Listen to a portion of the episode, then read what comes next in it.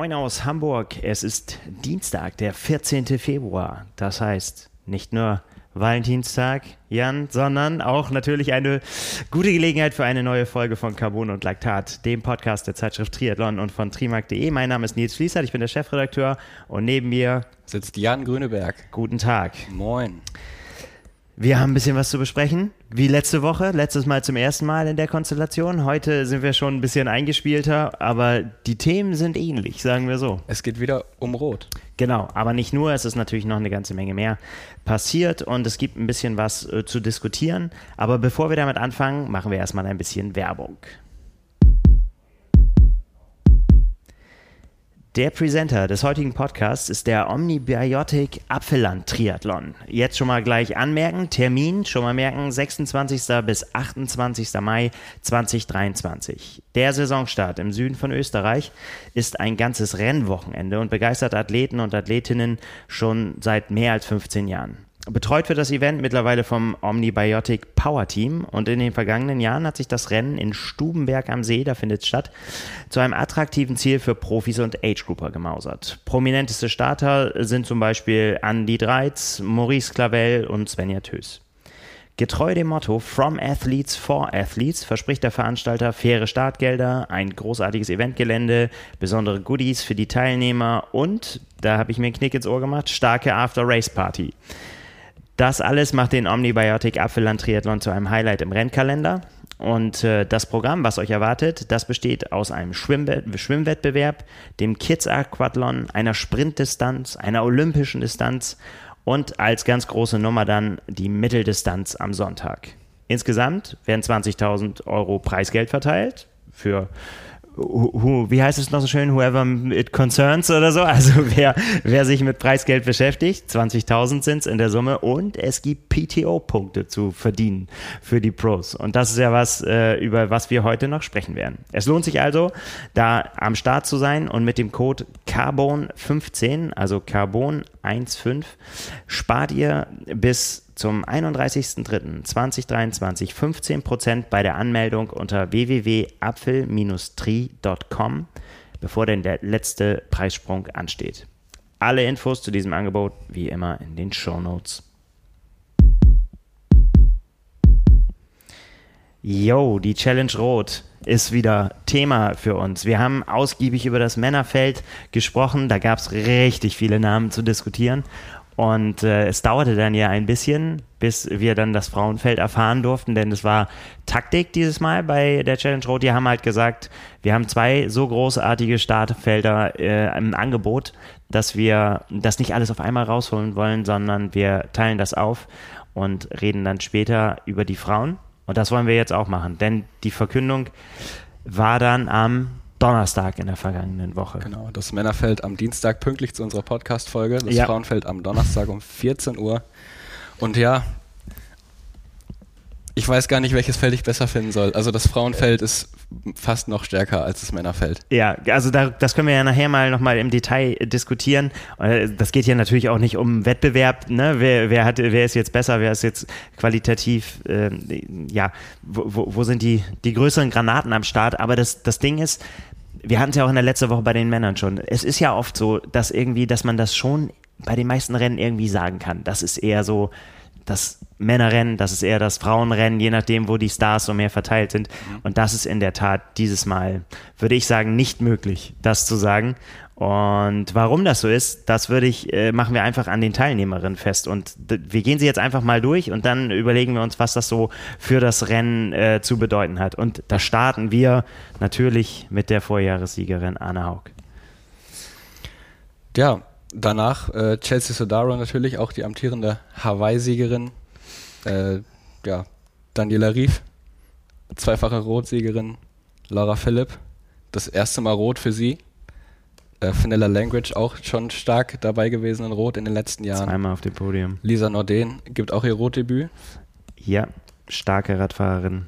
Ruth Essel, die schon als Age-Grouperin in Rot am Start war, gibt jetzt ihr Profidebüt im Frankenland und Laura Sedell haben wir auch noch dabei, die auch ja schon Rot-Vielstarterin, als Rot-Vielstarterin bekannt ist. Wahnsinn. Eine, eine richtig, richtig lange Liste. Anne Haug, Chelsea Sodaro, Daniela Rief, Laura Philipp, Finella Langridge, Lisa Lodin, Ruth Assel. Das sind so die, die prominentesten Namen, die auch alle ja schon reichlich Platzierungen, nicht nur in Rot, sondern auch bei anderen Rennen vorzuweisen haben. Weltmeister-Ehren haben wir, wir haben Rotsiegerinnen äh, dabei und wir haben es ja, äh, als wir letzte Woche so ein bisschen darüber spekuliert haben, ähm, ja, Anna Haug und Laura Philipp waren so ein bisschen, haben die Spatzen schon von den Dächern gepfiffen, schon, schon seit längerem.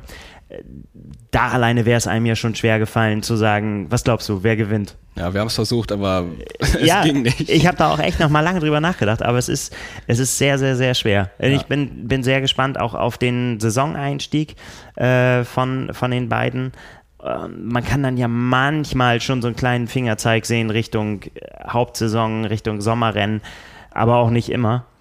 Und äh, das ist natürlich jetzt einfach durch diese Namen, die da noch dazugekommen sind, vor allem würde ich sagen, durch Chelsea Sodaro und Daniela Rief, noch unberechenbarer geworden. Das sind auch, glaube ich, die zwei Namen, mit denen ich überhaupt nicht gerechnet habe. Also ich habe mir schon gedacht, dass äh, hochkarätige deutsche Athletinnen am Start sein werden, aber dass Chelsea Sodaro den Trip übers Meer nach Rot macht, Hätte ich nicht mit gerechnet. Ja, es ist, äh, es ist wie immer diese, diese besondere Konstellation, ne? Der, die eine oder der, also jetzt die eine in dem Fall bei den Frauenrennen, ähm, kann es sich dann vielleicht auch, auch, auch, leisten, jetzt auch mit dieser neuen Konstellation, dass sie auch nicht mehr validieren müssen und so weiter. Da musste man sonst ja immer sehr sparsam dann mit, seinem, mit seinen Rennterminen sein im Sommer, ne? Und überlegen, äh, wo fahre ich hin? Kann ich mir jetzt böse gesagt noch einen Auftritt in Rot leisten, wenn ich die Weltmeisterschaft als Fokus habe und mich, ich mich noch qualifizieren muss? Früher ja sogar dann noch noch mit einer Langdistanz. Das wäre jetzt bei ihr nicht so gewesen bei Chelsea Sodaro, weil sie als Weltmeisterin äh, da eh qualifiziert gewesen wäre. Sie hätte nur validieren müssen. Jetzt, ach, lange Rede, kurzer Sinn. Ich finde, bei den beiden ist es schon genauso. Also bei Chelsea Sodaro und Daniela Rief wüsste ich auch schon nicht so genau, wen ich tippen sollte, wobei ich da eine kleine Tendenz hätte. Ja? Ja, ich, da, äh, das ist irgendwie so festgebrannt bei mir. So, ich, ich, ich kann nicht gegen Daniela Rief tippen. Das ist nee. tatsächlich, habe ich zwar schon ein paar Mal gemacht, habe ich aber auch schon bereut. es ist tatsächlich so, dass äh, trotzdem, ja, sagen wir mal so, ihre Auftritte ein bisschen unberechenbarer geworden sind in den letzten Jahren, sind sie nicht weniger spektakulär geworden, wenn es dann richtig geklappt hat. Ja. Und wenn ein Rennen mal nicht gut war, und das ist bei Daniela Rief dann der Fall, wenn sie nicht gewonnen hat. Das ist, muss man einfach mal mit ihrer Historie so sagen.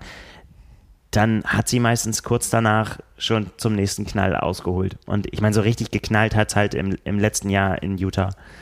Ja, das könnte man schon fast als Comeback sozusagen bezeichnen. Also das 2021 war für sie schon ja nicht so erfolgreich, obwohl da viele äh, Nummer 1 yeah. Platzierung stehen auf der PTO-Seite, aber äh, natürlich war der Auftritt beim Collins Cup, glaube ich, einfach ein Griff ins Leere für sie. Ähm, und dann, ja, dieser unfassbare Auftritt in äh, St. George. Ja, der einfach auch nochmal da ganz klar ihre Stärke gezeigt hat, die sie auch in Rot, also mit Favoritin ist ja ist sie immer, ist klar, aber auch ähm, ich glaube, sie wird für den Rennverlauf sehr entscheidend sein und das ist einfach, was ich anspreche, ist einfach ihre Radstärke. Das war so beeindruckend in St. George, dass sie da ja tatsächlich auch nicht zu kriegen war. Einfach sie, sie, sie so stark war auf dem Rad und natürlich auch beim Schwimmen sie so gut vorne mit dabei ist, wenn es vielleicht auch stärkere Schwimmerinnen gibt, aber da, sie, sie kann mit dieser Radstärke da mithalten zu können, ist eigentlich fast die Voraussetzung, das Rennen gegen sie noch gewinnen zu können. Weil selbst wenn, wenn ihr Lauf am Ende vielleicht nicht mehr zu den allerbesten gehört, dann äh, darf man ihr natürlich trotzdem nicht keinen Vorsprung lassen. Ja, ich glaube, in Rot wird sie auch tatsächlich eine der besseren Schwimmerinnen sein. Ähm, wird auf jeden Fall weit vorne, also vermutlich weit vorne aus dem Wasser kommen oder in einer äh. größeren Gruppe, man weiß es alles ja. nicht.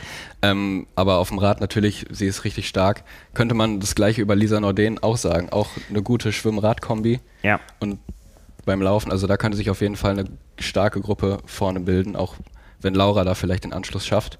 Und dann ist natürlich die Frage, ob Anne Haug da mithalten kann, wie sie auf dem Rad dann performt. Ja.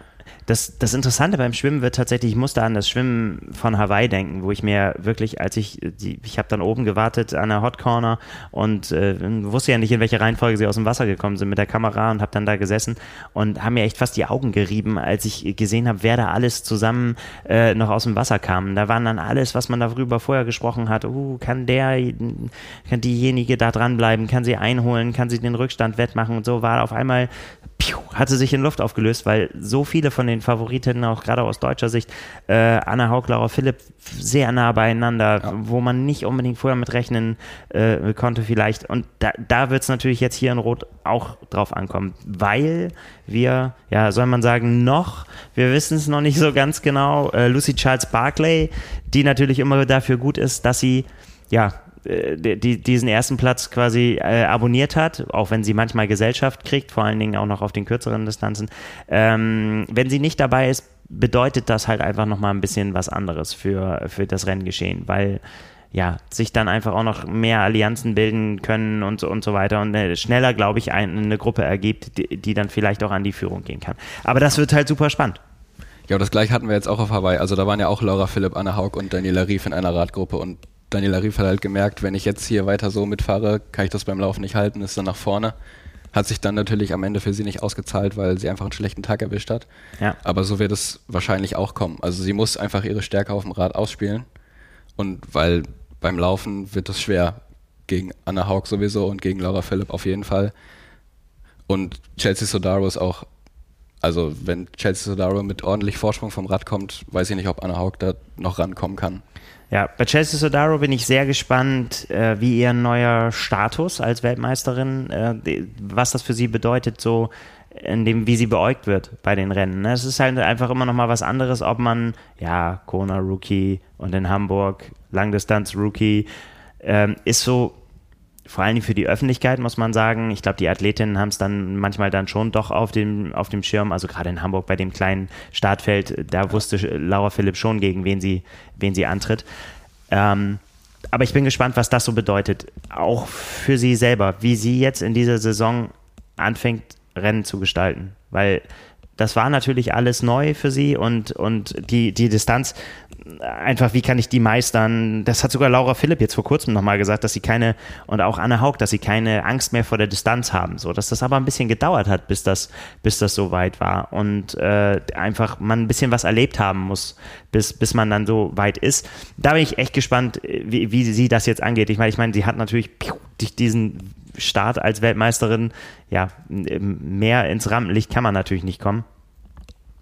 Und ähm, ja, wenn man sich so die Zahlen anguckt, das hast du ja gemacht, du hast ja mal rausgesucht, äh, so diese, die, die, die Stärken und ja, von Schwächen kann man hier fast nicht reden, äh, die das aufzeichnen äh, und die basieren, also bei uns, wir haben einen Artikel dazu auf äh, trimark.de und äh, die basieren auf ähm, ja, den Durchschnittswerten der äh, Rennen, wie sie bei der PTO dann gelistet sind. Also ähnlich wie sich das Ranking, zu dem wir nachher noch kommen, äh, ergibt, kann man auch, gibt die PTO auch ja, das sind halt keine gefühlten Werte, sondern das sind die Durchschnittswerte der, der erzielten Leistung. Und daran kann man dann so ein bisschen ablesen, ähm, in welche Richtung das geht, wo Stärken und Schwächen sind. Aber ich finde es, finde es auch mal wieder äh, interessant, was dann da so für Unterschiede gemacht werden. Ne? Also wenn man sich zum Beispiel, ja, keine Ahnung, 100 Prozent ist dann die, die's, die am schnellsten war. So, das ist dann, wenn man jetzt sich beim Laufen anguckt, da hat äh, Anne Haug 100 Prozent, ansonsten äh, niemand aus dem Feld.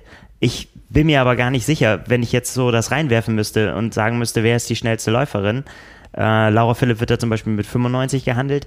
Das berücksichtigt natürlich nicht, wie die Zeiten in den Rennen zustande gekommen sind. Also wenn man dann zum Beispiel äh, wie Laura Philipp auf Hawaii jetzt so ein Rennen mit einbringt in so eine Wertung, dann äh, ist sie natürlich noch mit Wut im Bauch dann letztendlich hinterhergelaufen. Sie hat aber da schon nicht mehr um den Sieg gekämpft. So, das beeinflusst ja die Zeit das gibt so eine Statistik ja aber nicht wieder. Ne? Deswegen ist das ganz, ähm, ganz interessant, sich das anzugucken, kann aber auch in die Irre führen. Ja, die Frage ist ja auch, was ist wirklich der Unterschied zwischen 95, 97, 100 Prozent, also auch in ja. Minuten oder Sekunden ausgedrückt, ja. weil das kann man halt auch nicht wirklich einschätzen. Nicht mehr viel, würde ich mal behaupten. Ja, die drei Prozent, ja. was soll da groß sein? genau, aber es ist, es ist tatsächlich, sind, ja, es, es, es gibt es am Ende, je mehr, also ne, die, die, die, das schließen ja die besten Rennen ein und so weiter, richtige Ausreißer sind dann halt auch nicht dabei. Ähm, aber es gibt dann einfach schon, äh, schon so ein, so ein Bild und das, dieses Bild ist einfach echt äh, absurd. Ja, äh, ein äh, Name, den du vorhin noch genannt hast, Ruth Essel, ähm, war äh, damals Fünfte in, in St. George, ziemlich, ja doch, was heißt überraschend, ja doch, schon, schon. kann man sagen. Ähm, aber ja, eine Frau, die sich, die sich aber auch schon jetzt hat auch schon den einen oder anderen Ironman-Sieg äh, in der Tasche und äh, die hat zu Rot eine besondere Beziehung. Genau, sie ist 2019 schon in Rot gestartet, damals allerdings noch als Age-Grouperin. Da war sie nämlich bei der Swift Academy im Tri-Team. Äh, genau, und ist da Achte geworden insgesamt. Ja, Genau, also overall da direkt eingeschlagen, äh, war, war ja auch schon Age Group Weltmeisterin und äh, die, die hat äh, das auch schon ganz früh gesagt, dass sie das Rot für sie äh, dieses Jahr wirklich eins der, der Top-Rennen sein wird. Und äh, ich glaube, man kann mir vorstellen, die ist da, die ist heiß. Ja, also sie hat auch 2021 erstmal richtig gut abgeschlossen, ist gut ins Jahr 2022 gekommen. Sie hat äh, 21 noch Ironman Mallorca und den Ironman Südafrika gewonnen. Äh, dann natürlich hast du schon gesagt, der fünfte Platz in St. George. Äh, ja, überraschend, aber auf jeden Fall auch eine richtig gute Vorstellung. Ähm, und hat natürlich jetzt im letzten Jahr noch zum Saisonabschluss den Sieg beim Ironman Israel mit nach Hause genommen. Ja. Hat die Hawaii-Quali jetzt direkt in der Tasche und kann ihre Saison auch freigestalten. Also ich glaube, da könnte schon eine Überraschung werden. Ja, das ist, das ist halt die große Frage. Ne? Bei dieser Dichte äh, des Feldes fällt mir das immer, und das wird dann immer, ja immer schwerer. So, wenn man, wenn man sagt, ich würde sonst immer Ruth Essel oder auch Lisa Norden immer eine Chance, oder auch Fenella ja. Language, würde ich immer eine Chance zu schreiben, irgendwie so, hey, an einem guten Tag, warum nicht? Kann ja mal, kann ja mal passieren. Ich habe aber so, ich denke halt, dass die, diese vier ersten Namen, die wir genannt haben, Anna Haug, Chelsea Sodaro, Daniela Rief und Laura Philipp, die machen es mir schwer daran zu ja. glauben, dass jemand mit Außenseiterchancen, das hört sich jetzt schon ja. so gemein an, aber die, stehen da so drüber. Ne, ich weiß, was du meinst. Mir geht ja. das genauso. Du liest diese Namen und denkst so, ja, da kann doch gar kein anderer irgendwie dazwischenkommen. Also wer? Ja, und meistens ist es dann aber trotzdem so. Irgendeiner, ja. irgendeiner bricht immer weg, ne? Und dann aber selbst wenn eine wegbricht, sind trotzdem drei von denen auf dem Podium. Ja. Und das ist echt äh, ziemlich verrückt. Und auch wenn ich so an die Auftritte denke, die man entweder da oder eben in der letzten Saison von denen gesehen hat, Anne Haug natürlich äh, 21 und 22 gewonnen und also auch gerade 21, ähm, da war ich da vor Ort, deswegen habe ich das noch, noch mehr auf dem Schirm, wo sie einfach ja mit ihrem Lauf da, da so ja, so durchgezogen hat, obwohl eigentlich es längst klar war, dass sie das Rennen gewonnen hat, ja, und sie wirklich bis zur letzten Sekunde da gefeitet hat, um einfach auch eine, ja, was heißt, um eine fantastische Zeit hinzulegen. Sie hat ja damals diesen legendären Satz gesagt, äh, das hilft ja alles nichts, ich kann nicht langsamer laufen, dann dauert das ja alles noch länger, das macht doch keinen Sinn. Deswegen läuft sie, läuft sie so schnell sie kann, das hat sie wirklich getan, die war komplett komplett am Ende. Ja. Die, die, musste gestützt werden beim Interview nachher. Dann musste sie am Ende noch die Tribüne, äh, die, die Treppe zum BR-Studio rauf und wurde ja. erstmal von zwei Helfern gestützt. Ja, ja also man hat es im Fernsehen nicht gesehen, aber wir konnten so von unten sehen, dass sie sie quasi festgehalten haben, dass sie mit sie nicht live ja. äh, zusammenklappt. Und äh, also, was ich sagen will, ist, die hat sich da, die hat da so einen rausgehauen, obwohl auch schon klar war, dass das Thema Weltbestzeit keine Rolle spielen ja, kann. Vor allem auch während, wegen der verkürzten Radstrecke. Ja, genau. also eh da, da, das war klar, ja. da, darum geht es auf jeden Fall nicht mehr. Aber ich könnte mir vorstellen, dass das für sie so ein, ja, so ein Ansporn auch sein könnte. Ne? Dass man sagt, okay, sie hat halt gesehen, während einem guten Tag äh, liegt das ihr da, sie kann, sie kann da Vollgas gehen. Und insgesamt glaube ich, dass das Thema Weltbestzeit das mögen wir ja immer gern, werden wir auch immer wieder, aber es ist halt einfach, gibt so eine gewisse Würze und ich glaube auch die Athleten mögen das. Ich habe mich mit Laura Philipp darüber unterhalten. Die machen sich da schon Gedanken drüber. Die, ich meine, gerade bei Laura Philipp war es natürlich in, äh, in der letzten Saison mit ihrem Auftritt in Hamburg, wo sie es halt um ein paar Sekunden verpasst hat, bei einem Rennen, wo alles andere also alles andere als alles perfekt gelaufen ist, ne? Mit äh, zwischen Verpflegungsbeuteln nicht da, wo sie gedacht hat, äh, Verpflegungsstationen waren noch nicht fertig, weil sie, weil sie zu früh da war. Dann haben wir diese unfassbar lange Wechselzone. in Hamburg. Und das sind jetzt alles keine Dinge gewesen, dass, wo man quasi ihr den roten Teppich für eine Weltbestzeit ausgerollt hat. Und das will man in Rot auch auf gar keinen Fall. Also das Thema wird da nicht so, so gespielt, aber spätestens, ja, also die Weltaktu aktuelle Weltbestzeit von Chrissy Wellington stammt ja aus Rot. Und äh, nach Frodeno 2016, der das da quasi auf Ansage damals seine Weltbestzeit gemacht hat, äh, ist das natürlich äh, immer Thema irgendwie. Ja, vor allem letztes Jahr war es auch ein schnelles Rennen. Also ja. hat man ja auch am Beispiel von Magnus Dietleff gesehen, wie knapp er an der, also er hat es ja nicht mal versucht, aber wie knapp er an der Weltbestzeit vorbei gekratzt ist. Aber ja, wie ja, du sagst, am Streckenrekord. Oder am Streckenrekord, ja. Mhm. Aber bei Laura Philipp, wie du sagst, in Hamburg, das Thema ist natürlich sehr präsent noch bei ihr. Und wenn Anna Haug sieht, dass Laura Philipp das nur so knapp verpasst, dann denkt sie sich wahrscheinlich auch, oh, das wäre bei mir wahrscheinlich auch gegangen. Und jetzt sind beide in einem Rennen und Kopf an Kopf. Oder wie Anna Haug immer so schön sagt, Mann gegen Mann. Mann gegen Mann, genau. Und da darf man natürlich auch äh, eine Daniela, Daniela Rief nicht vergessen, die, ja, ist jetzt auch schon, schon, schon ein bisschen her, aber da auch schon eine, da gehört immer auch, wenn ich das richtig sehe, die viertschnellste Zeit insgesamt äh, rausgehauen hat. Du hast da eine Auflistung äh, zugemacht äh, in, äh, auf trimark.de. Mhm, genau, die viertschnellste Zeit, 8 Stunden 22,4. Genau. Und da muss man die schnellste Zeit äh, tatsächlich, das ist eben Anna Haug aus dem Jahr 2021, 7 Stunden 53, 48, aber eben mit verkürzter Radstrecke. Und das bedeutet, und das haben natürlich auch alle gesagt damals, das bedeutet auch einfach viel mehr Luft, viel mehr Energie für den Lauf, ja. ne, dass man da einfach noch mehr rausholen kann. Also die Zeit, obwohl sie an dem Tag, und da bin ich absolut von überzeugt, so stark wie sie da war und auch Patrick Lange damals war unfassbar stark. By the way, hat jetzt hier mit den Frauen nichts zu tun, aber äh, die, die, die waren beide so in ihrer eigenen Welt unterwegs damals, dass da auch das Rekordthema durchaus hätte schon, schon wackeln können. Aber das ist natürlich Spekulation. Deswegen ist der aktuelle Streckenrekord bei den Frauen auch die aktuelle Weltbestzeit. Chrissy Wellington 8 Stunden 18, 13 Sekunden. Ähm, die nächstschnellste Zeit hat sie auch inne ein Jahr davor ausgestellt, äh, aufgestellt und dann kommt eben schon Daniela Rief und dann kommt schon Anne Haug aus dem letzten Jahr, auch mit 8 Stunden 22 und hoch 42 Sekunden. Ja, das wird spannend. Also gerade eben diese Kandidatin, ich weiß gar nicht, ob Chelsea Sodaro, ich, da, dafür kann ich sie in dieser Hinsicht gar nicht gut einschätzen, ob sie sich an sowas auch beteiligen würde. Am Ende muss sie das wahrscheinlich. aber ja, also ich, ja. ja aber, du, aber du weißt, was ich meine, ne? Ja. Also für den einen ist das Ansporn, für den, den anderen macht das, lähmt das vielleicht sogar. Ich glaube, Chelsea Darrow kommt einfach dahin, weil sie Bock hat auf das Rennen, weil sie mitkriegt, was das Rennen bedeutet, auch in Europa oder in Deutschland und für den Triathlon und denkt, als Ironman-Weltmeisterin kann man das mal mitnehmen. Ähm, dass sie natürlich da die Konkurrenz bekommt, ist ihr wahrscheinlich auch klar und mittlerweile mindestens seit Donnerstag, wenn sie es nicht sogar schon vorher wusste. Ähm, ja, also wahrscheinlich wird es darauf hinauslaufen, wer gewinnt, stellt auch eine neue Weltbestzeit auf, wenn es gute Bedingungen sind. Ja, das, das kommt noch immer mit dazu. Und äh, ja, keine Ahnung, mir fällt es auch schwer tatsächlich, äh, das nicht immer mitzudenken. Ich bin davon überzeugt, dass das einfach so schnell werden wird, einfach dadurch, dass ja auch sie sich gegenseitig antreiben und man gar nicht locker lassen könnte. Ja. Vor allem die Laufstärke allein von Anna Haug, Chelsea Sodaro und Laura Philipp, wenn die Kopf an Kopf laufen, wie die sich pushen können. Ja. Das ist, da werden wir noch viel Zeit investieren, glaube ich, in die möglichen Rennverläufe, wer zu welcher Position vorne sein könnte. Aber dafür ist es vielleicht noch das ein bisschen noch. zu früh. Aber ja, was würdest du sagen, wenn wir dann doch irgendwie mal den, den Vergleich machen wollen? Frauen, äh, Frauenrennen, Männerrennen, ganz persönlich. Was, was findest du spannender?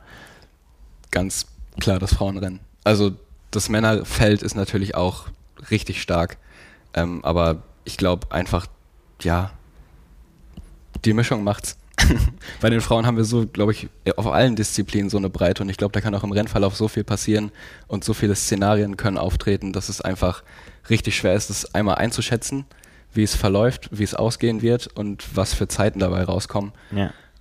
Weil die Weltbestzeit ist auch von 2011. Das ist jetzt zwölf Jahre her. Es ist mal Zeit. Da kann es man, es ist mal Zeit für was Neues. ist ja dann immer erstaunlich, ne? wie lange sich äh, sowas manchmal hält. Ich meine, spricht dann natürlich auch für die Leistung. Ähm, und es muss natürlich auch irgendwie immer alles zusammenkommen. So, es, Andreas Rehlert hat das damals ganz gut gesagt. Er hat gesagt, wenn man, der, der ja auch, bevor Jan Frodeno dann da die Weltbestzeit sich damals holte, war seine auch immer in Rot aufgestellt. Und er, er hat mal zu mir gesagt, er hat gesagt, naja, sagt er, auf die Frage, ob Jan das kann irgendwie so und, und äh, ob man sowas ankündigen kann, dann hat er gesagt, wenn man, im, also im Wortsinn, äh, wenn man sich die einzelnen Zeiten anguckt, dann sind das ja alles keine Überzeiten, so, ne? So, die, die dafür notwendig sind. Das Problem ist eher, es muss halt an einem Tag, es muss halt alles an einem Tag zusammenpassen und man muss sie halt hintereinander abrufen können und die Kombination macht dann eben die Gesamtzeit, hilft dir halt nichts. Und das ist ja auch was, was Sebastian Kienle zum Beispiel immer wieder betont, ne? wenn du dann am Ende irgendwie einen Bombenlauf gemacht hast, aber landest dann trotzdem nicht vorne, weil du irgendwo in einer der anderen Disziplinen nicht gleichmäßig performt hast, dann äh, hat das ja auch Einfluss immer, man, man, dass man einfach die einzelnen Sachen nicht für sich beurteilen kann. Und da bist, bin ich ganz bei dir. Äh, ich glaube, die sind so viele dabei, die einfach in, in allen Disziplinen so gut aufgestellt sind, dass ja, dass es fast schon garantiert ist, dass es schnell wird. Und es ist halt immer noch eine Langdistanz. Also in diesen acht Stunden kann so viel passieren. Also es kann alles passieren. Ernährungstechnisch, mechanischer Defekt, ja. alles schlechten Tag erwischt. Ja, und das ist aber du eben, weißt es nie. Genau, und wir haben es aber vorhin ja schon gesagt, dann hast du manchmal eine Top-Favoritin, die strauchelt und dann auf einmal nicht mehr gewinnt, obwohl man vorher gesagt hat, ja, die gewinnt auf jeden Fall. Aber das ist ja hier nicht möglich zu sagen, wer ist die Top-Favoritin. Eine Favoritin gewinnt auf jeden Fall. Eine Favoritin ich sag gewinnt. nicht welche. Ja, genau. Wow, ich weiß auch nicht. Nee, ich, ich tippe noch nicht. Das machen wir alles dann. Da können wir alle wieder stundenlang und äh, tagelang uns überlegen, welche Namen man auf den Zettel schreibt. Und am Ende ist der Zettel sowieso immer leer. Und fünf Minuten vorher, bevor man den Tipp abgeben muss, steht dann da irgendwas. Ja, das, äh, das glaube ich. Unser Herausgeber Frank Wechsel hat ja eine Geschichte darüber geschrieben, jetzt hat so ein bisschen das eingeordnet und so weiter. Und er hat, äh, finde ich, eine interessante These aufgestellt. Er hat gesagt, er hält es durchaus für möglich, dass das Rennen in Rot äh, einen regelrechten Hype für Hawaii auslöst. Wie siehst du das? Ja, also finde ich auch. Ist die Frage, ob es einen Hype auslöst oder den Hype komplett nimmt. Also wenn wir in Rot schon das Duell haben, auf das wir uns eigentlich bei der WM freuen oder bei der Ironman WM freuen, ähm, weiß ich nicht. Also das wird auf jeden Fall ein sehr gutes Rennen und ein sehr spannendes Rennen. Ähm, ob dann, ja, kommt dann auf den, auf den weiteren Saisonverlauf, glaube ich, auch an. Wenn sich jetzt eine von den Favoritinnen verletzt nach Rot ja, in gut. Vorbereitung auf äh, Hawaii. Ähm, aber natürlich bei ha auf Hawaii haben wir nochmal ein größeres Feld mit noch einer größeren Leistungs Leistungsdichte von allen Sportlerinnen weltweit, die da zusammenkommen. Ja. Ähm, Vor allen Dingen Lucy Charles Barclay ja. ist ja tatsächlich so, wenn man noch eine aufzählen will, dann ist sie es. Was ist mit Cat Matthews? Was ist, genau, das, das kommt auch noch. Da fällt es mir in der Tat wirklich noch, bin ich ganz ehrlich, schwer, das mitzudenken. So, äh, man weiß ja, von wo sie kam, wie gut sie war. Wie gut schafft sie das, sich zu erholen? Und ich glaube, das ist, das ist noch ein weiter Weg, den sie da gehen muss. Aber sie sagt selber, und da, da kommen wir nachher nochmal, kommen wir noch, denkst also sie hat, ähm, ja, die Augen doch trotzdem noch auf dieselben Ziele gerichtet. Aber ich denke schon, dass äh, Hawaii auf jeden Fall so ein Rematch sein kann. Oder Eben. dieser Showdown, von dem es sich von Rot auf Hawaii zuspitzt. Ja, und auch vor allen Dingen ähm, dann in dem, in dem besonderen Szenario auf Hawaii dann auch. Ne? Das ist es ja immer noch. Ja, auch, ja ich will nicht, euch nicht langweilen, aber äh, auch wenn es mir immer noch äh, sehr schwer fällt, das irgendwie zu akzeptieren, dass da Männer und Frauen getrennt sind, wird es so kommen. Und deswegen, allein deswegen wird natürlich, ja, ist sehr logisch, die volle Aufmerksamkeit da hm, auf den Frauen liegen. Und ich glaube aber, dass es da im Vorfeld dann vielleicht auch genug durch dieses Rennen auch genug Geschichten zu erzählen gibt. Wie du gerade gesagt hast, Rematch, ne? wer ist da schneller, wer kann mit den Bedingungen äh, besser umgehen, ja. gibt es irgendwas, was hier knapp war oder strittig oder hat wieder irgendjemand eine Zeitstrafe bekommen und konnte deswegen nicht in den Kampf um den Sieg eingreifen und und und. Und äh, das werden wir dann, äh, das werden wir dann alles dann wieder ausgraben können. Deswegen glaube ich tatsächlich, dass diese, diese Kombination ähm, sehr, sehr gut sein kann für die Saison, weil wenn die jetzt alle gesplittet werden und, und jeder wäre irgendwo gestartet auf der Welt und hätte gesagt, ja, ich mache hier noch ein Rennen und da noch und man hätte es alles nicht gesehen, äh, dann äh, ja, hätte, dann würden wir jetzt noch nicht so darüber reden. Von daher durchaus möglich. Hype für Hawaii mögliches Szenario. Was gibt es noch zu sagen zu Rot, außer dass wir uns mega freuen? Wir freuen uns. Ja. In der Tat, in der Tat. Gut, dann soll es das gewesen sein zu diesem äh, Thema. Wie gesagt, äh, auf trimark.de äh, bleiben wir natürlich dran und sind da, ähm, haben wir die Auflistung der Zeiten nochmal und so weiter. Äh, findet man da alles? Und was man seit ein paar Minuten äh, vor dieser Auf Aufnahme findet, ist eine äh, kurze Geschichte über das neue PTO World Ranking System. Ähm, das wurde heute von der PTO veröffentlicht.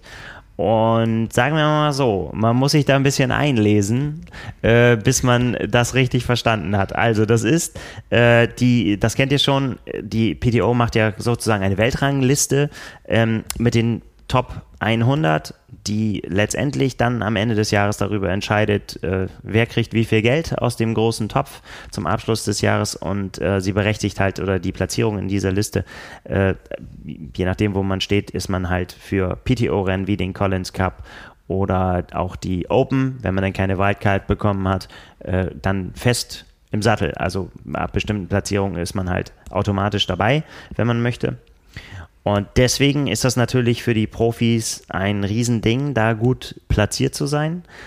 Und es gab aber in der Vergangenheit auch immer wieder, ja, immer wieder Kritik an diesem System, vor allem von den Profis selbst, ähm, zum Teil auch von uns. Äh, zum Teil war die, die Kritik, dass man es ja nicht so schnell versteht, aber selbst wenn man sich eingelesen hat, war eins, eins der Probleme, dass es nicht wirklich vorausschaubar war. Ja. Also also man konnte halt vor dem Rennen nicht einsehen, wie viele Punkte man quasi aus diesem Rennen schöpfen kann. Genau. Ähm, das wurde auf, durch das neue System jetzt auf jeden Fall geändert. Da gehen wir aber gleich nochmal drauf ein. Genau, das war, das war der Punkt und was, was die Profis gesagt haben, man konnte das quasi nicht, auch nicht als, ähm, ja, als Richtschnur nehmen, irgendwie dafür, in welche Richtung die Saison gehen soll. Also wenn man sagt, okay, ich starte bei Rennen XY und da wird es ungefähr so grob über den Daumen, wenn ich denn, ich fühle mich gut, wenn ich dann unter den Top 3 lande, komme ich ungefähr mit der und der Punktzahl raus. Ja. Das war halt nicht möglich, weil die Punktzahl sich halt auch immer an theoretischen, theoretisch möglichen Werten auch orientiert hat. Und deswegen äh, konnte man, ja, war man davon sozusagen, musste man abwarten, erstmal, äh, ja, wie sich das Rennen entwickelt hat und so weiter, bis dann die Punkte äh, überhaupt greifbar waren. So, das war halt eine, eins der, einer der Kritikpunkte, vor allen Dingen auch von den Athleten, von den Profis, für die das ja letztendlich gemacht wird. Und deswegen hat die PTO gesagt, okay, das alte System, so wie es war, war halt mal dafür angedacht und so äh, zu Corona-Zeiten Rennen auf der ganzen Welt und irgendwie, und man wollte nicht, ja, so, so, so wird es gesagt, äh, jemanden benachteiligen, weil er irgendwie nur in Neuseeland starten kann und so weiter. Und deswegen hat man sich ein System ausgedacht, das, wo man sagen konnte, okay, äh, wir, wir, verlagern das auf die Welt. Aber jetzt, wo wieder jeder überall hinreisen kann und so weiter, gesagt, wurde es halt Zeit, das System zu überarbeiten. Und das wurde gemacht und das hat doch ganz schön lange gedauert, über ein Jahr äh, hat man jetzt daran gesessen.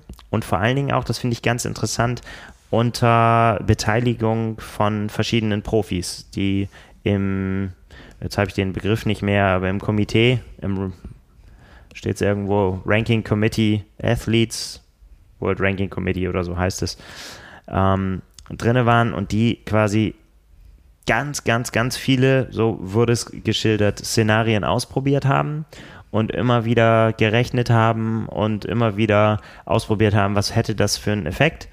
Und am Ende ist man mit einem System rausgekommen, wo ich jetzt mal versuche, das zusammenzufassen, die Eckpunkte. Und das ist echt kompliziert, aber ich sage schon mal vorher, wenn man das jetzt nicht alles, oder ich hoffe, dass ich mich verständlich ausdrücke, sollte ich mich nicht verständlich ausdrücken, kann man das bei uns bei äh, trimark.de nochmal nachlesen und auch, da wird es auch dann äh, einen Link geben zu einer Erklärseite, die die PTO gemacht hat.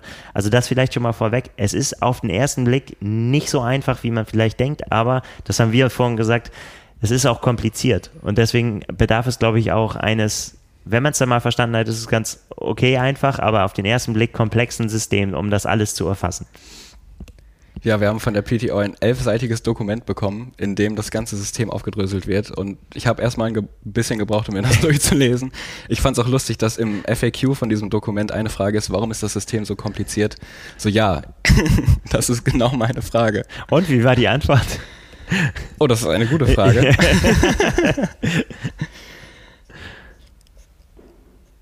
Why is the PTO World Ranking System so complicated? Ähm, um einfach allen Athleten eine Chance zu geben und es möglichst fair zu machen. So. Und das soll auf äh, folgende Art und Weise gelungen sein. Also es gibt im Prinzip äh, mehrere Säulen, die, auf denen das jetzt fußt. Ähm, und eine wichtige davon ist, dass man ein ja, Tier-System heißt es auf äh, Englisch. Ich hoffe, das ist die richtige Übersetzung. So Stufensystem, glaube ich, kann man sagen. Also ein, die, der gesamte PTO-Rennkalender, den es, äh, den es ja gibt. Also es wird ja nicht automatisch äh, jedes Rennen äh, von der PTO gerankt. Dafür äh, muss es länger sein als die olympische Distanz. Also olympische Rennen auf, und kürzer gehören nicht dazu. Und es muss ein Preisgeld von mehr als 10.000 Dollar ausgeschüttet werden insgesamt, dann können PTO-Punkte vergeben werden. Und alle diese Rennen, die es gibt, und das sind ja ziemlich, ziemlich viele über den ganzen Globus verteilt, sind in ein, äh, in eben dieses Stufensystem eingeteilt worden. Das heißt, es gibt ähm, verschiedene Stufen, die da wären. Die beste Stufe Diamond, Platinum, Gold, Silver und Bronze. Und das sind die Stufen, die, die es gibt. Und um mal einige Beispiele zu nennen, was wer wo, wo einkategoriert wird, ähm, gibt es das Wort einkategoriert, einsortiert, Ein wollte ich sagen. Kategorisiert. Ja, genau. ähm, in die Diamond-Kategorie fallen die PTO-Rennen, also alle von der Tour, sowas wie den Collins Cup, wenn er denn irgendwann mal veröffentlicht wird, wann und wo er stattfindet, äh, und die Ironman-Weltmeisterschaft. Das ist die Top-Kategorie. Dann gibt es darunter Platinum, Ironman 73 Weltmeisterschaft, Challenge Rot, interessanterweise, auch äh, ziemlich weit oben angeordnet. Ähm, die World Triathlon Long Distance World Championship und das war es auch schon wieder, genau. Dann kommt der, die Gold-Kategorie. Darunter fallen die meisten Ironman-Rennen, äh, die den 73, also Ironman und Ironman 73 regionale Meisterschaften-Status haben. Zum Beispiel sowas wie der Ironman Südafrika. Ne, der ist dann Afrikameisterschaft und der Oder fällt da drunter. Hamburg und Frankfurt als Europameisterschaft. Genau. Ich bin, du siehst, ich gehe gedanklich im, äh, im Kalender vorwärts. Ähm, aber auch so Rennen ähm, wie The Championship von der Challenge Family oder Clash Daytona. Dann kommt der Silberrang. Da sind äh, die meisten Challenge-Rennen und auch viele Ironman 73 und Ironman-Rennen und so Rennen wie Clash Miami oder aber auch ja, auch in unabhängige Rennen gibt es auch. Und dann eben die in Anführungszeichen unterste Kategorie. Äh, da fallen auch äh, die eine oder andere Challenge-Veranstaltung und in der Regel auch noch Smaller Independent Races heißt es hier. Also kleine regionale Veranstaltungen. Wie zum Beispiel aber auch, ich weiß, wobei ich jetzt nicht weiß, ob sie Bronze- oder Silberstatus haben, äh, der Apfelland-Triathlon, Genau. von dem heute schon die Rede war. Genau. Also das ist erstmal so äh, Grundvoraussetzung, ist diese Einordnung der Rennen, da weil man gesagt hat, Rennen ist nicht gleich Rennen, da muss es halt irgendwie äh, Unterschiede geben äh, am Ende für die äh, Bewertung, weil es, ja, warum, da, da kommen wir gleich zu, vielleicht kann man noch sagen, wie die, dann diese, diese Einordnung äh, gemacht wurde, ist zum einen natürlich, und das ist so der Hauptbestandteil, ist das gezahlte Preisgeld. Das ist ein wichtiger Faktor, aber was noch aufgezählt wird, sind so Sachen wie Prestige der Veranstaltung. Da denke ich mal zum Beispiel kommt Rot ins Spiel, ne? der einfach eins, unbestritten einer der wichtigsten Triathlons der Welt ist. Äh, wie ist das Medienaufkommen? Gibt es eine Live-Übertragung? Aber auch so Dinge, wie sind die Profis da untergebracht? Müssen die sich alles um alles selbst kümmern? Wird, wird denen dabei geholfen? Ähm, wie ist die Unterstützung vor Ort und so weiter? Weil wir dürfen wir nicht vergessen, wir reden ja hier nur von, von dem Profi-Erlebnis sozusagen. Und äh, wie ist das insgesamt? Also ja, und, und daraus ergibt sich halt diese Eingruppierung. Und äh, die ist wichtig. Ich mache jetzt voll den Monolog. Du unterbrichst mich, wenn ich Quatsch erzähle oder wenn ich was vergessen habe. Ähm, Die ist wichtig, weil eben je nachdem, äh, in welcher Stufe sich das Rennen befindet, äh, kann man äh, verschiedene sozusagen Grundpunkte schon mal kriegen. Ne? Das ist halt für das, was wir vorhin gesagt haben, dass man schon mal weiß, wie viele Punkte kann es da geben. Das war eben im alten System völlig offen. Ganz egal, ob das ein, eine, ja, ein mega besetztes Rennen war oder, oder eins eben mit ganz viel Prestige oder so. Das hatte eben letztendlich mit den Punkten, die man am Ende da rausholen konnte, hatte es überhaupt nichts zu tun. Das wird jetzt hier dem gerecht. Und ähm, je nachdem bekommt man halt irgendwie, also 100, äh, ein Sieg bei einem, einem Diamond-Rennen gibt 100 Punkte, das kann aber auch runtergehen äh, bis, bis 70 Punkte bei einem äh, Bronzerennen. Und äh, je nachdem, also der Sieger erhält die volle Punktzahl und es wird dann, je nachdem auf welcher Stufe das Rennen eingeordnet ist, wird es, gibt es einen prozentualen Abzug. Das hört sich kompliziert an. Ist es auch so ein bisschen. Man muss das in der Tabelle äh, angucken, dann, dann wird das klarer. Also der, der erste bei einem Top-Rennen kriegt eben 100 Punkte, der zweite kriegt dann nur noch, wenn 2% Abzug sind. 98. Richtig. Und so weiter und so fort. Und äh, je nachdem, wenn man ganz runter guckt, zum Beispiel auf ein Bronzerennen, da gibt's dann, äh, da wird dann diese ja, dieser Abzugscharakter höher, um das auch eben dem Rechnung zu tragen, dass die meistens halt eben auch nicht so tief sind, die Felder und so weiter, ähm, ist es dann so, dass dann äh, 11 Prozent abgezogen wird, dann so vom, vom ersten Rang, für den es dann sowieso nur, was habe ich vorhin gesagt, 70, 70 Punkte geben ja. kann. Genau, hat der zweite dann 11 Prozent weniger. 62,3. Ja, sehr gut. genau, und für Goldrennen äh, gibt es diesen 5% Drop-Off und für Silberrennen 8%. Das heißt, bei Goldrennen kriegt der Erstplatzierte 90 Punkte, der Zweitplatzierte 5% weniger und bei Silberrennen kriegt der Erstplatzierte 80 Punkte und der Zweitplatzierte 8% weniger. Genau. Und wenn man äh, das dann vergleicht, um das mal so in Relation zu setzen, ist zum Beispiel der erste Platz bei einem Silberrennen gibt genauso viele Grundpunkte, also in, die, in diesem ersten, in dieser ersten Kategorie, äh, wie der zwölfte Platz bei einem Diamond-Rennen. Rennen. Und das kann man sich ja ran. Und das kann man sich auch ungefähr so vorstellen, ne? Wenn, wenn du wirklich ein Pick, was haben sie, weiß was ich, keine Ahnung, PTO, US Open, ne? Wir reden davon, ihr mega enges Rennen, irgendwie alle kommen irgendwann reinge, reingerempelt und uh, top besetzt und so weiter. Da ist dann schon auch ein zehnter Platz halt eben mehr wert als, ja, bei einer weniger stark besetzten, aber zum oder auch mit weniger äh, Prestige behafteten Veranstaltungen. Auch vom Preisgeld her gesehen. Einfach. Auch vom Preisgeld, genau. Da lohnt sich halt noch wirklich echt, äh, da noch Gas zu geben. Denn das, ja, hat ja auch einen Einfluss, ne? ob ich dann überhaupt noch was reißen kann, spielt ja vielleicht für die Renngestaltung dann auch noch eine Rolle. Also, und dieser Block, dieses, diese, diese Grundpunkte, die es da geben kann, von denen wir gesprochen haben, sind quasi das erste ja, der erste Baustein der Gesamtnote, sage ich mal, am Ende der Gesamtbauzeit. Äh, und diese Punkte äh, entsprechen oder gehen zu 40 Prozent eben in die Endkalkulation ein. Der zweite große Punkt, der, und das sind immer Punkte, die auch den Profis immer sehr wichtig waren, war die Berücksichtigung der Stärke des Feldes äh, die sogenannte Strength of Strength of Field SOF abgekürzt, das fällt mir einfacher. Ähm, und die soll eben die Athleten dafür belohnen, wenn sie sich starker Konkurrenz stellen, ne? weil es dann einfach ja logischerweise schwerer wird, eine gute Platzierung äh, zu erreichen. Und äh, diese ähm, SOF geht am Ende mit 30 Prozent ein in die Gesamtkalkulation und sie ergibt sich aus dem Durchschnitt der Punkte, die die fünf besten Athleten im Starterfeld basierend auf dem aktuellen Stand des PTO-Rankings aktuell dann haben. Ich wiederhole das nochmal, dass man das versteht, dass, dass, man das auch verstehen kann. Ja, also, ähm, genau. also genau, die ersten fünf Athleten äh, oder die fünf bestgerankten Athleten gehen ja. mit ihrer Ranking-Punktzahl in diese Bewertung und aus, diesem, aus dieser Bewertung nimmt man den Durchschnitt der fünf Ranking-Zahlen. Ganz so. genau. Und das ist die Stärke des Feldes, die, die sich dann eben ausergibt, geht am Ende dann zu 30 Prozent in die Endkalkulation ein. Mhm.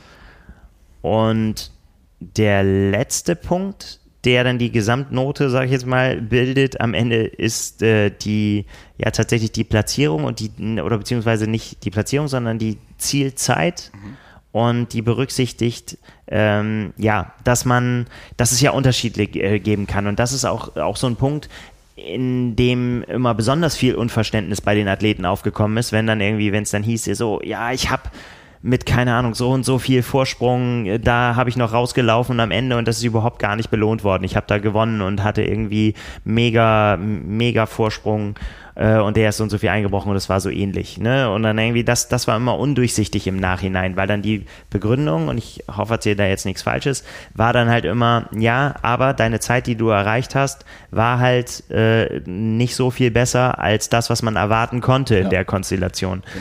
Ja. Das berücksichtigt dann trotzdem immer noch, wie waren die Bedingungen an dem Tag und so weiter. Das wurde auch sich alles angeguckt, ist aber erst im Nachgang dann quasi erst dann ja, mit der Veröffentlichung der Punktezahl, das war immer wie eine Wundertüte für die Athleten. Die konnten das vorher quasi nicht wissen.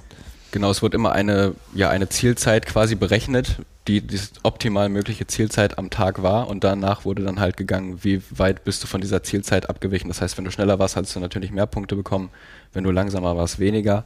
Und genau das wurde jetzt nämlich geändert und zwar nimmt man, ähm, ich gehe jetzt mal von dem Beispiel aus, dass mehr als 16 Profis das Rennen finishen, nimmt man die Durchschnittszeit der Top 5 Athleten und äh, vergleicht das dann mit der eigenen Zeit und pro Prozent den man schneller oder langsamer ist, kriegt man entweder sechs Punkte mehr oder sechs Punkte weniger.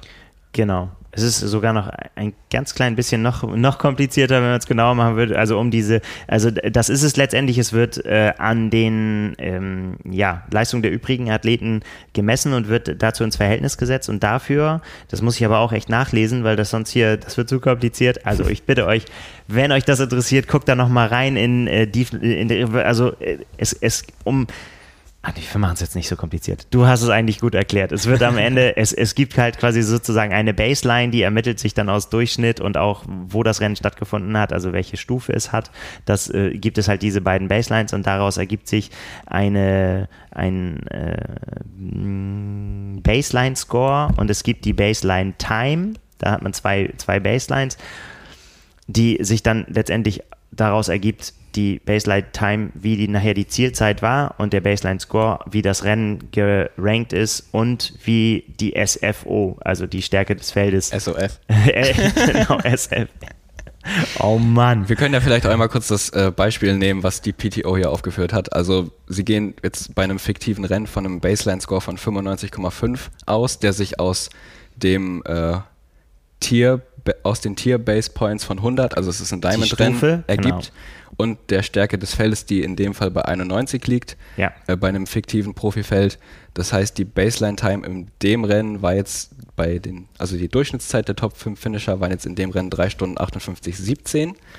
Und wenn man jetzt davon ausgeht, dass ich äh, als erster schneller war als diese Baseline-Time um 6%, ähm, dann kriege ich halt auch 6% mal 6, also 6 mal 6 sind 36 Punkte mehr die dann noch auf die 95,5 von, von dem Baseline-Score dazu addiert werden. Hervorragend. Das ist dann die sogenannte Race-Time-Score am Ende.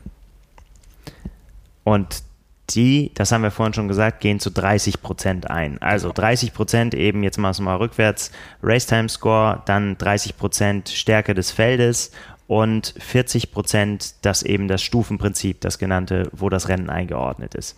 Und so kann man, wenn man das alles verstanden hat, sich schon überlegen und äh, kann man sich eine Beispielrechnung aufmachen, die wir jetzt aber nicht runterbeten, glaube ich, weil das, das echt dann kompliziert wird, weil es natürlich auch je nach Stufen und so weiter diese Drop-off das unterscheidet sich auch noch. Also man merkt am Ende, sie haben sich für sehr viele Konstellationen Gedanken gemacht. Also ich bin so beim Durchgehen, wie geht's dir?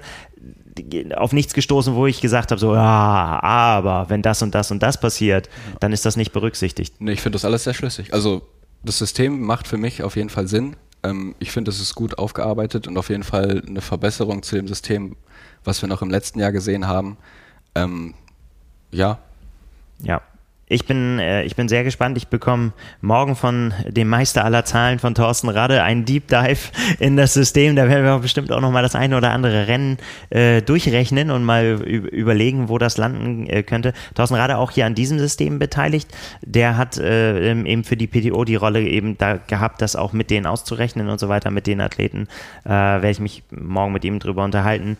Ähm, ja, über einfach eben dieses System zu, zusammenzubringen. Und ich ich glaube tatsächlich, ja, ich meine, das ist ja für die Profis, das ist eine gute Sache, dass die eben auch da so mitgerechnet haben. Und ja, wir haben es ja schon gesagt, es ist, es ist, wir werden das dann vielleicht auch in der Saison mal sehen, ob es auch irgendwo den einen oder anderen Haken gibt, aber ich, mir ist jetzt so, sagen wir mal, keiner aufgefallen. Einer, den es noch möglicherweise hätte geben können, ähm, nämlich so, dass der Unterschied zwischen Mitteldistanzspezialisten und Langdistanzspezialisten, auch der wurde ähm, berücksichtigt dahingehend, dass man einen 5% Bonus eingeführt hat für das beste eingebrachte Langdistanzergebnis bei den Rennen bis hoch zur Golddistanz. Genau, Bronze, Silber und Gold, das die beste Langdistanz daraus. Darauf kriegt man nochmal einen 5% Bonus. Einfach aus dem Grund, weil die PTO sagt, ähm, dass ich als Mitteldistanzathlet einfach mehr Rennen im Jahr bestreiten kann. Genau, und es gibt auch deutlich mehr Mitteldistanzen, die äh, Diamond- oder Platin-Status haben. Also einfach mhm. dadurch, dass ja die PTO-Rennen auch alle über diese 100 Kilometer Distanz nicht als Langdistanzen gelten. Äh, die sind, fallen da halt auch drüber. Und weil es eben da mehr, wenn man Spezialist ist für solche äh, Rennen hat man halt mehr Chancen, eben mehr äh, Rennen zu bestreiten, das hast du gesagt, und eben aber auch sein eigenes gutes Ergebnis vielleicht nochmal zu verbessern. Und das ist halt bei Langdistanzathleten, die sich halt da voll ganz, voll und ganz drauf spezialisiert haben, äh, immer ein bisschen schwieriger mit einer sehr kleinen Anzahl an Rennen. Denn es kommt am Ende auf den Durchschnitt der drei besten Rennen an, die man in einem wie, wie heißt es so schön, in einem rollenden Zeitraum von 52 Wochen. Der letzten 52 äh, Wochen erreicht hat.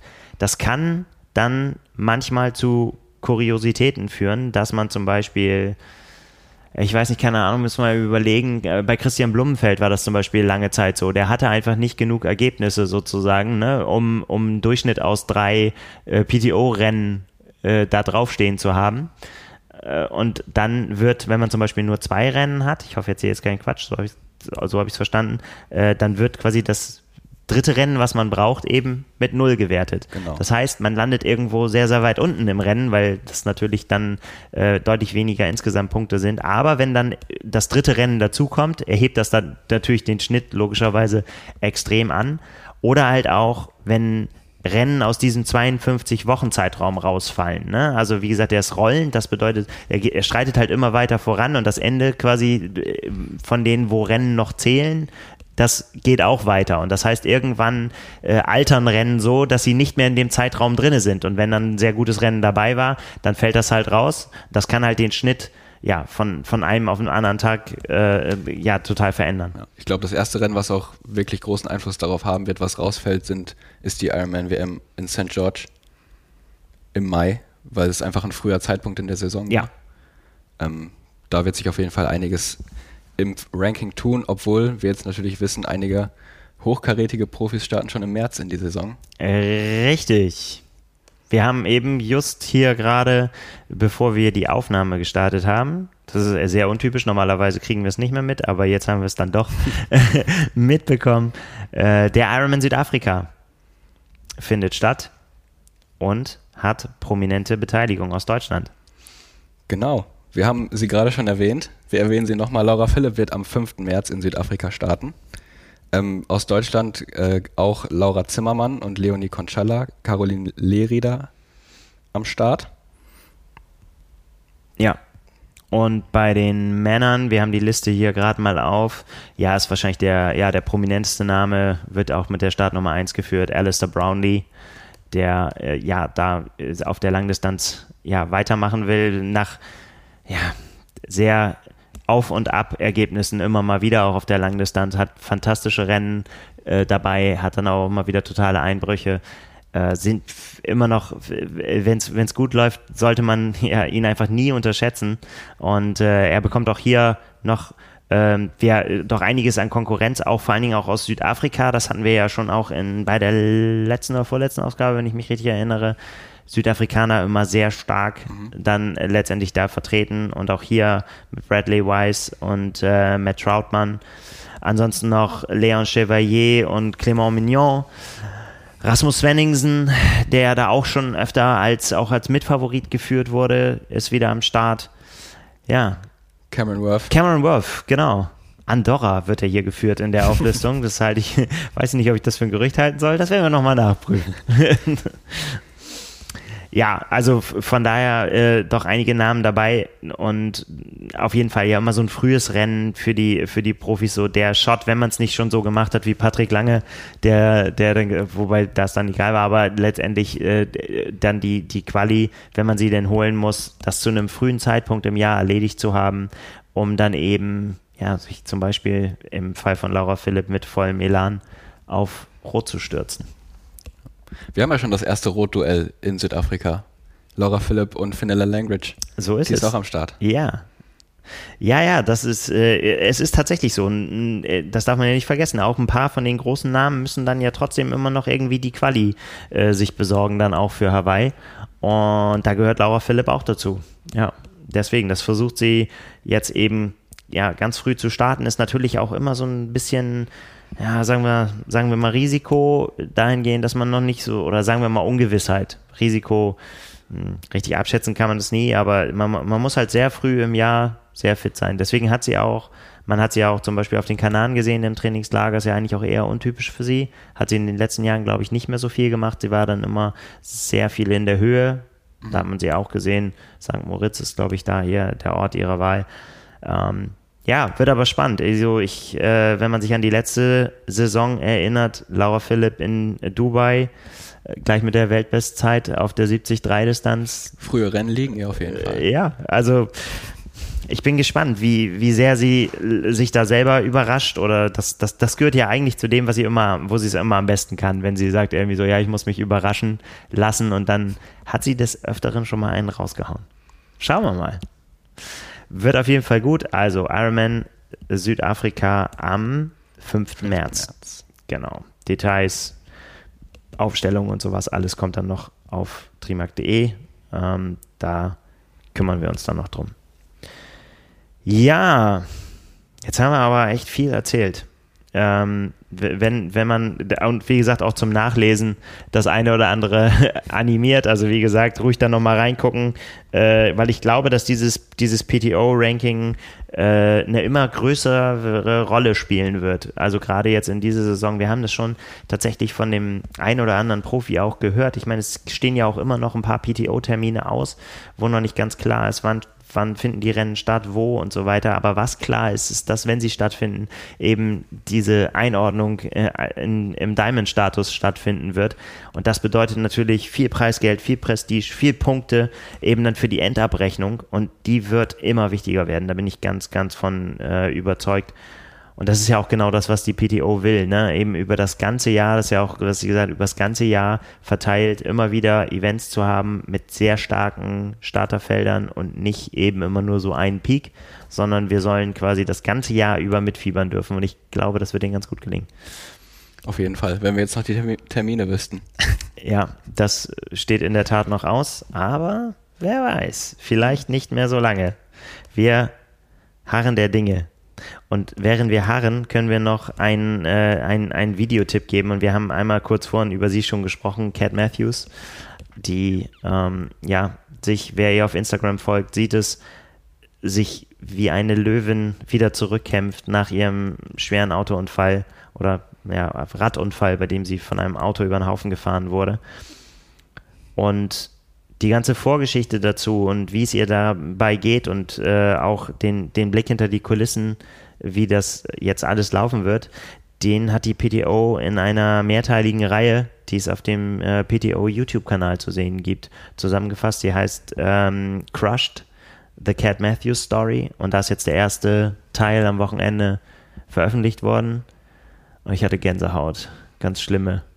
Ja, also es startet ja schon mit dem Notruf in dem Moment, als sie von dem Auto angefahren wird. Ja. Ähm, ich muss jetzt auch gerade schon wieder äh, so ein bisschen schlucken, weil es tatsächlich normalerweise ist es immer, wenn ich sage, ich hatte Gänsehaut, dann, weil das irgendwie so toll ist und äh, man so fantastische Bilder von irgendwas sieht oder irgendwelche sehr motivierenden Sachen. Hier ist es bisher und das ist so, das ist der erste Teil, aber man ahnt schon immer oder weiß natürlich, wohin die Reise geht. Äh, ist schon sehr viel freudige Dinge. Man erfährt von ihr, ja, wie sie zum Triathlon gekommen ist, wie sie ihren Mann Mark kennengelernt hat. Und äh, das sind die schönen Sachen und äh, wie sie eben, äh, ja, ein tolles Jahr hatte mit Sub 8 und auch St. George äh, toll performt hat und so weiter. Aber man weiß ja, was dann noch kommt, irgendwie kurz vor Hawaii. Und ja, also ja, muss man auch nicht, muss man äh, sich angeguckt haben, glaube ich. Also wenn man, wenn man über Cat Matthews äh, was erfahren möchte und äh, ist, glaube ich, ein ganz guter Tipp, da, äh, da mal reinzugucken. Und ich habe gelesen, dass der nächste Teil erst im März kommen soll. Das ist Nein. natürlich eine absolute Frechheit der PTO und, und, so lange da auf die Folter zu spannen. Äh, das kann ich eigentlich nicht akzeptieren, aber gut, ähm, ist so, wie es ist. Müssen wir selber noch ein bisschen Trara machen auf dem Weg dahin zum Beispiel auf trimark.de. Da haben wir äh, diese Woche, denn ein, ein weiteres Großereignis, in Anführungsstrichen, steht uns ins Haus am Wochenende. Wir haben, ja, wir legen eine kleine Hawaii-Woche ein, denn am 18. Februar, am äh, kommenden, was ist es, Samstag? Samstag. Ja, äh, hat nämlich vor 45 Jahren, am 18. Februar 1978, der erste, das erste Rennen auf Hawaii, damals ja noch nicht der Ironman, aber das Grund, der Grund, sagen wir mal, der erste Ironman Hawaii Ironman stattgefunden. Genau, wir machen eine kleine Themenwoche auf Trimac. Ähm, wir sind heute mal mit den äh, Entwicklungen der Teilnehmerzahlen reingestartet und haben auf jeden Fall äh, bis Sonntag noch ganz viel Hawaii-Content für euch im Februar. Untypisch eigentlich. Es gibt auf jeden Fall Profi-Stimmen, Fun Facts, ähm, Geschichten zu den ersten deutschen Finishern äh, Geschichten zum Krabbeln auf Ziellinien. Absolut. Da ist eine Menge passiert. 45 Jahre.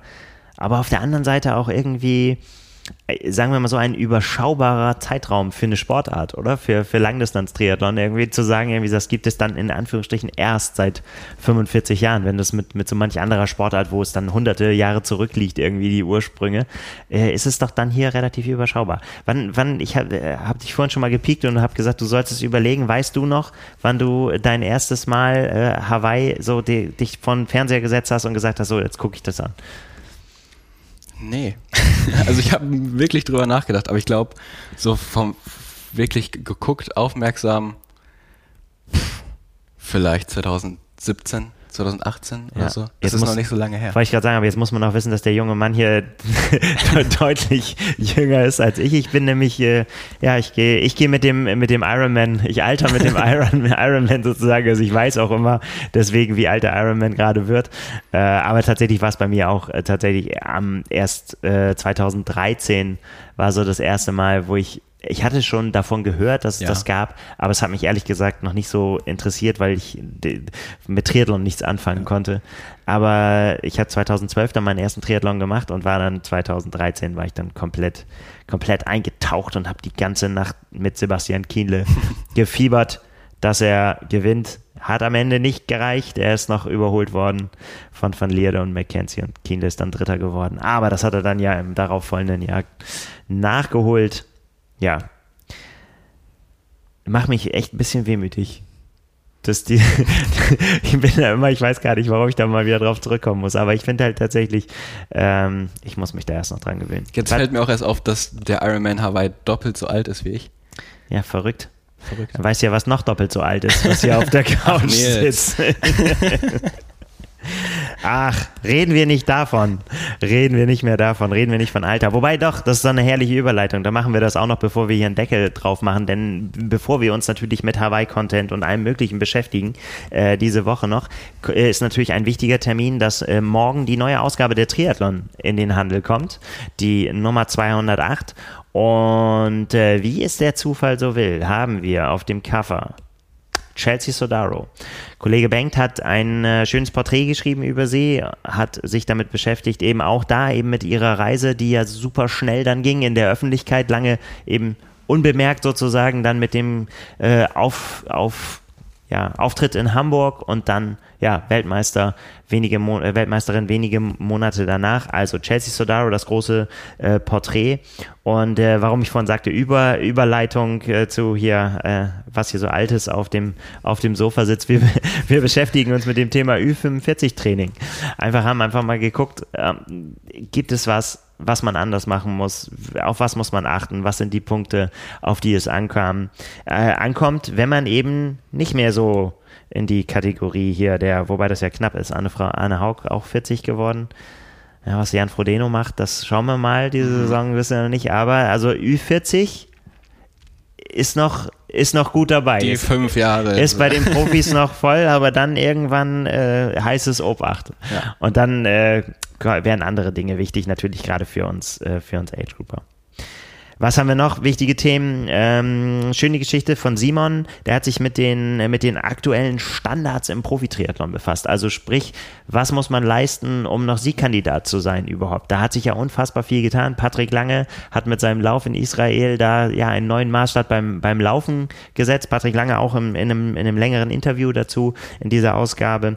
Und äh, ja, einfach überhaupt ja geguckt, wie haben sich die Zeiten entwickelt, die Laufzeiten, die Marathonzeiten und so weiter. Was ist, was ist Standard geworden, um, um Siegkandidat zu sein? Sehr, sehr schöner Blick hinter die Kulissen. Äh, du, du, hast dich dem Thema Körperkerntemperatur angenommen. Mhm. Genau, wir, äh, da erkläre ich, wie man die Körperkerntemperatur an sich nutzt, wie es gemessen wird, wie man es im Training nutzen kann und wie man damit auch ja das zur Hitzeanpassung für die Saison nutzt und welche Effekte auch Hitzetraining hat. Genau, deswegen jetzt. Jetzt ist zwar Hitze noch nicht zu erwarten, wir haben zwar gutes Wetter heute in Hamburg, aber. Aber es lohnt sich schon jetzt damit anzufangen. Genau, sich zumindest mal Gedanken darüber zu machen. War ja ein Riesending. Auf Hawaii hat man die Sensoren ja überall gesehen, bei ganz vielen äh, prominenten Athleten und jetzt auch äh, in der Vorbereitung bei den ersten Tests und so weiter ist das äh, immer eine Sache, die zum Einsatz kommt. Dann eine wichtige Geschichte für mich, die Fragestellung, können Triathleten alles essen? das ist, äh, ähm, das ist sehr wichtig für mich. Da muss ich, die muss ich mir beantworten. Und äh, ja, vieles, vieles mehr. Wir haben eine neue Serie drin, die sich mit dem Thema Training verstehen. Also so, wenn es äh, jemandem so geht wie mir auch manchmal, bin ich so ehrlich, ohne sportwissenschaftlichen Hintergrund stehe ich manchmal vor Trainingsinhalten. Ich mache sie dann, weil sie mir aufgetragen werden, aber so richtig verstehen tue ich das nicht immer, warum ich äh, bestimmte Arten von Dauerläufen oder äh, oder oder oder machen muss. Und äh, dem, falls es euch auch so geht, dann äh, guckt da mal rein in diese neue Serie Training verstehen, mh, mm, wo wir einfach verschiedene Bestandteile des Triathlon-Trainings uns angucken und hoffentlich sie verständlich für euch rüberbringen. So, jetzt machen wir einen Deckel drauf. Sie. Und beobachten, wer noch so sich committet für äh, in nächster Zeit für seinen Saisonstart. Da kommen jetzt ja die nächsten Einschläge. Viele Athleten haben es schon getan, aber bei einigen steht es noch aus. Und das werden wir uns jetzt mal genauer angucken. Genau. In diesem Sinne, bleibt uns gewogen und wir hören uns nächste Woche. Bis dann. Ciao. Tschüss.